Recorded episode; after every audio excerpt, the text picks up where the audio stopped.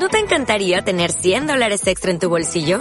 Haz que un experto bilingüe de TurboTax declare tus impuestos para el 31 de marzo y obtén 100 dólares de vuelta al instante.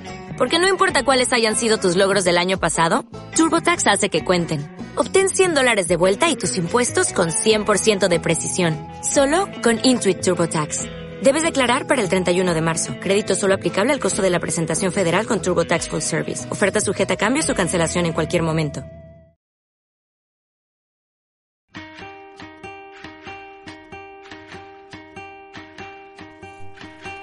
Hola a todos, mi nombre es Nacho del Centro de Estudiantes, compañero de cuarto año de la facultad.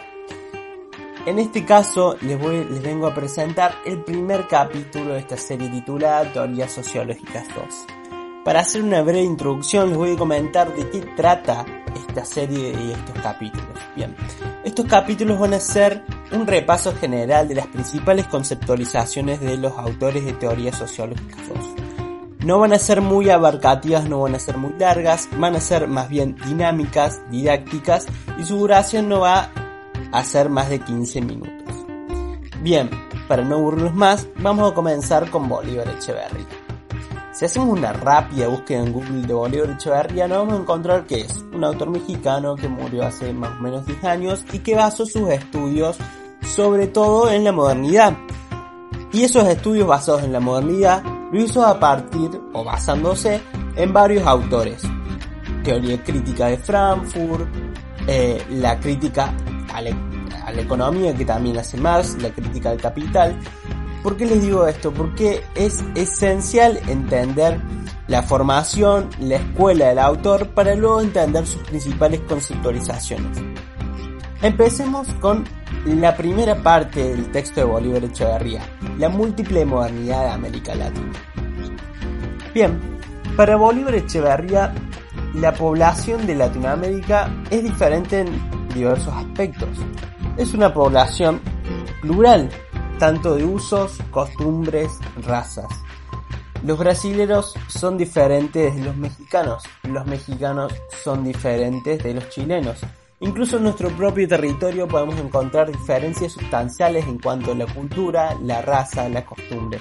Los jujeños son diferentes de los fueguinos, los fueguinos son diferentes de los misioneros, los misioneros son diferentes de los cordobeses. Pero, ¿a qué quiere llegar Bolívar Echeverría de todo esto? Más allá de nuestras diferencias, que son una característica fundamental de la construcción identitaria latinoamericana, hay una cierta homogeneidad en nuestras formas de comportamiento, en nuestro lenguaje, que es mayormente español y portugués, y en nuestras formas de cultivo. Acuérdense esta palabra, modernidad como cultivo. La vamos a congelar por un momento y la vamos a ver después. Esta pluralidad identitaria de América Latina para Bolívar Echeverría tiene dos causas. Se debe a dos hechos históricos. En primer lugar, la convivencia en mestizaje. ¿A qué se refiere Bolívar Echeverría con la convivencia en mestizaje? Bien, para Bolívar, nosotros como latinoamericanos tuvimos la alternativa de convivir de dos formas. Tuvimos la alternativa del apartheid o tuvimos la alternativa del mestizaje.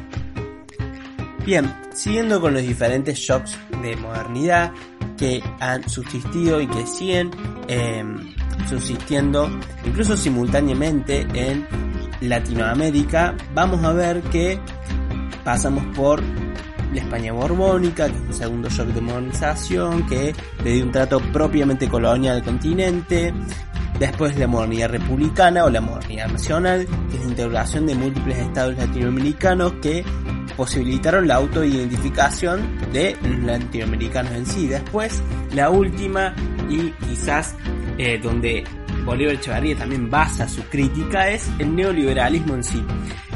Es el último recomodo de la modernidad, empieza a partir de los 70, ¿no? Se acuerdan con Margaret Thatcher en Reino Unido, con la doctrina Reagan en Estados Unidos, y que tiende a recomodar los procesos de identificación de la, de la población latinoamericana, lo que les adelantaba antes.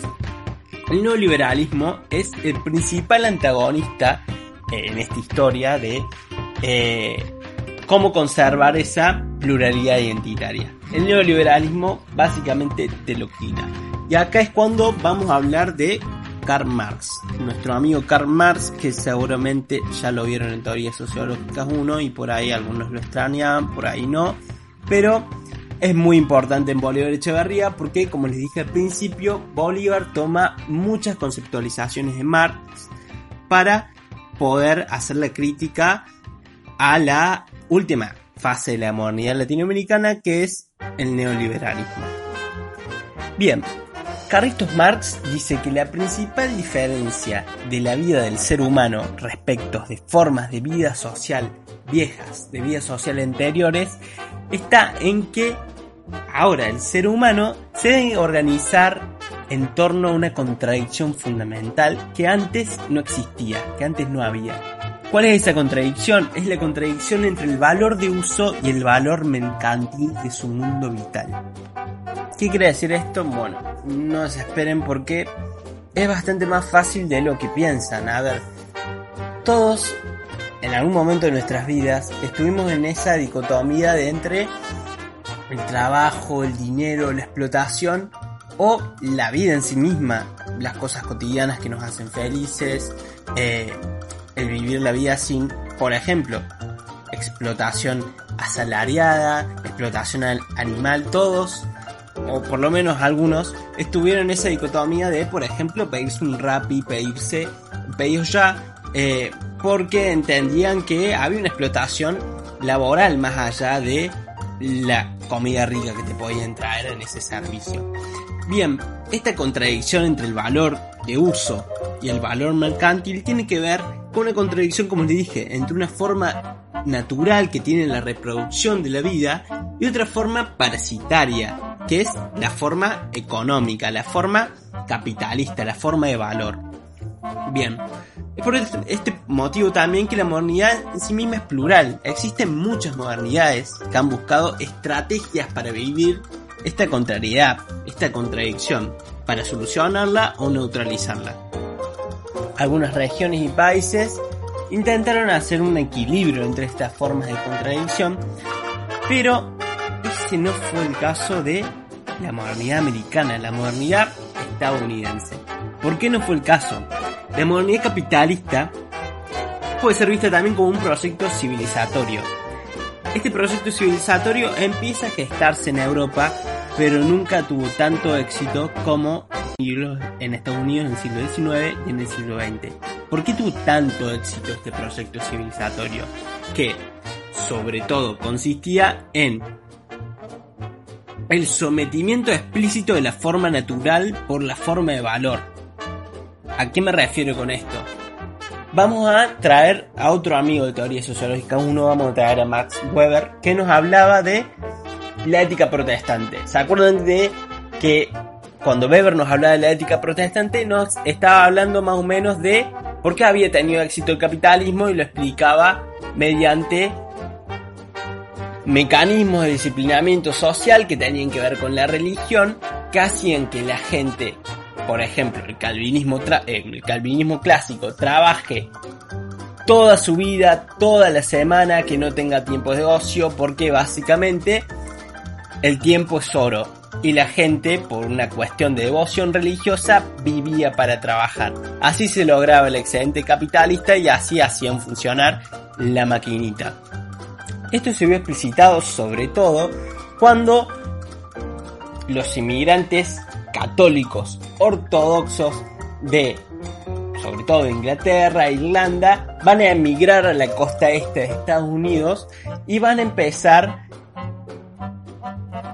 a expandirse y también a crear una nueva cultura, una nueva modernidad. Van a tener un éxito rotundo con este nuevo proyecto civilizatorio y que como las anticipé antes van a subsumir totalmente las formas de vida a las formas de valor. No van a reconocer el éxito de la economía a, por ejemplo, los vastos recursos naturales que tenía América en esa época y que sigue teniendo, sino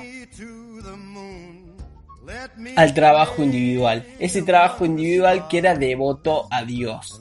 Ese Dios que te decía que tenía que trabajar todo el tiempo, de lunes a sábado y los domingos ir a misa. Es por eso que la modernidad europea y la modernidad americana en muchos sentidos fueron diferentes para Bolívar Echeverría. Si bien este proyecto civilizatorio de nueva modernidad empezó en Europa, hay que decir también que Europa estuvo un siglo y medio casi con la dicotomía entre capitalismo y comunismo. También hay que decir que hay que diferenciar a la Europa, digamos, la rama pura, más católica, a la Europa de, por ejemplo, el Reino Unido, eh, varias partes continentales de Europa con otras partes que no tuvieron tanto éxito en esto de subsumir las formas de vida a las formas de valor. Ahora bien, va a llegar un punto en la historia, según Bolívar Echeverría, en que esta rama europea y esta rama norteamericana, que en un principio tuvieron el mismo proyecto civilizatorio, la misma idea de modernidad, se van a reencontrar. Europa se encontraba en plena crisis, ya que no pudo subordinar eh, la forma completa, la forma, natural, a la forma de valor. Y la segunda, la, forma de la modernidad norteamericana, está en pleno auge. Crecimiento, expansión, pleno siglo XX, época dorada. Y es ahí cuando Estados Unidos va a tratar de subsumir también a Europa. La modernidad norteamericana tiene un rasgo mucho más fuerte que la modernidad europea se vincula a la idea de, progreso, es una entrega y exposición a la producción por la producción en sí misma. El americanismo, la identidad americana lleva al máximo. Eliminar los obstáculos de orden identitario cultural, social, político. El progreso es, la idea de progreso es la entrega total de la realización del American Dream, o, como dice Bolívar Echeverría, del American Way of Life.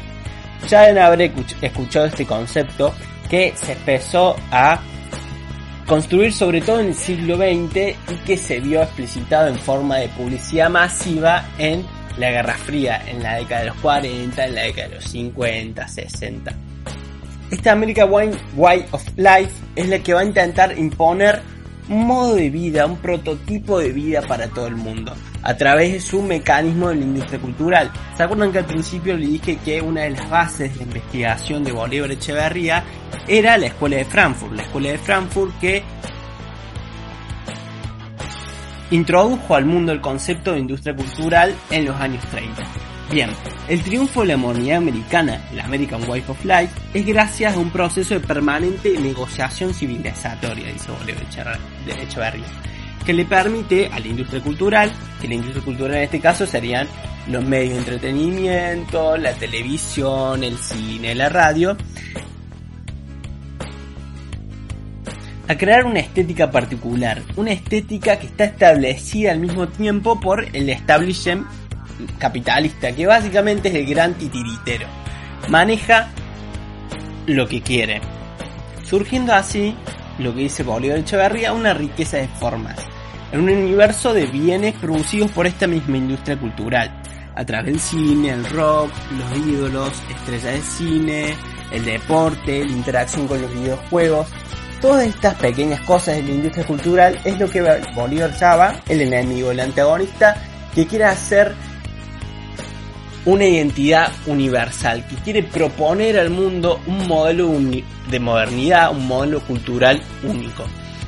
Es por eso que según Bolívar Echeverría, esta híbrido americana, esta forma masiva de subsunción de las formas de vida, las formas de valor, más que la idiosincrasia de un imperio, el americanismo, el American Way of Life, es una es el imperio una idiosincrasia. Es el ser humano cortado imagen y semejanza de mercancía, del capital, del consumismo. Bien, eso fue a grandes rasgos los principales conceptos y temas de Bolívar Echeverría. A lo largo de, los, de este capítulo hicimos un repaso general de los principales conceptos, que son estos últimos como American Way of Life, Iris Americana, la diferencia entre la modernidad europea y la modernidad norteamericana, la multiplicidad de la modernidad americana la, cultura como cultivo, las relaciones entre cultura y mestizaje y sus relaciones con la modernidad, las principales conceptualizaciones de otros autores que toma Bolívar Echeverría también como la industria cultural, las formas de valor de Marx. Bien, Por último, quiero decir que estos capítulos van a seguir. Dejen en los comentarios si tienen algún tipo de duda o si quieren que expliquemos más en profundidad algún concepto más específico de la unidad. Muchas gracias por escuchar y los esperamos en el próximo capítulo.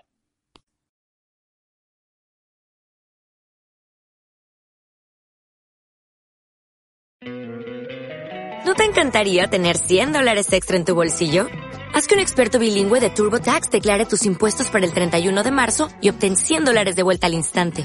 Porque no importa cuáles hayan sido tus logros del año pasado, TurboTax hace que cuenten. Obtén 100 dólares de vuelta y tus impuestos con 100% de precisión. Solo con Intuit TurboTax. Debes declarar para el 31 de marzo. Crédito solo aplicable al costo de la presentación federal con TurboTax Full Service. Oferta sujeta a cambios o cancelación en cualquier momento.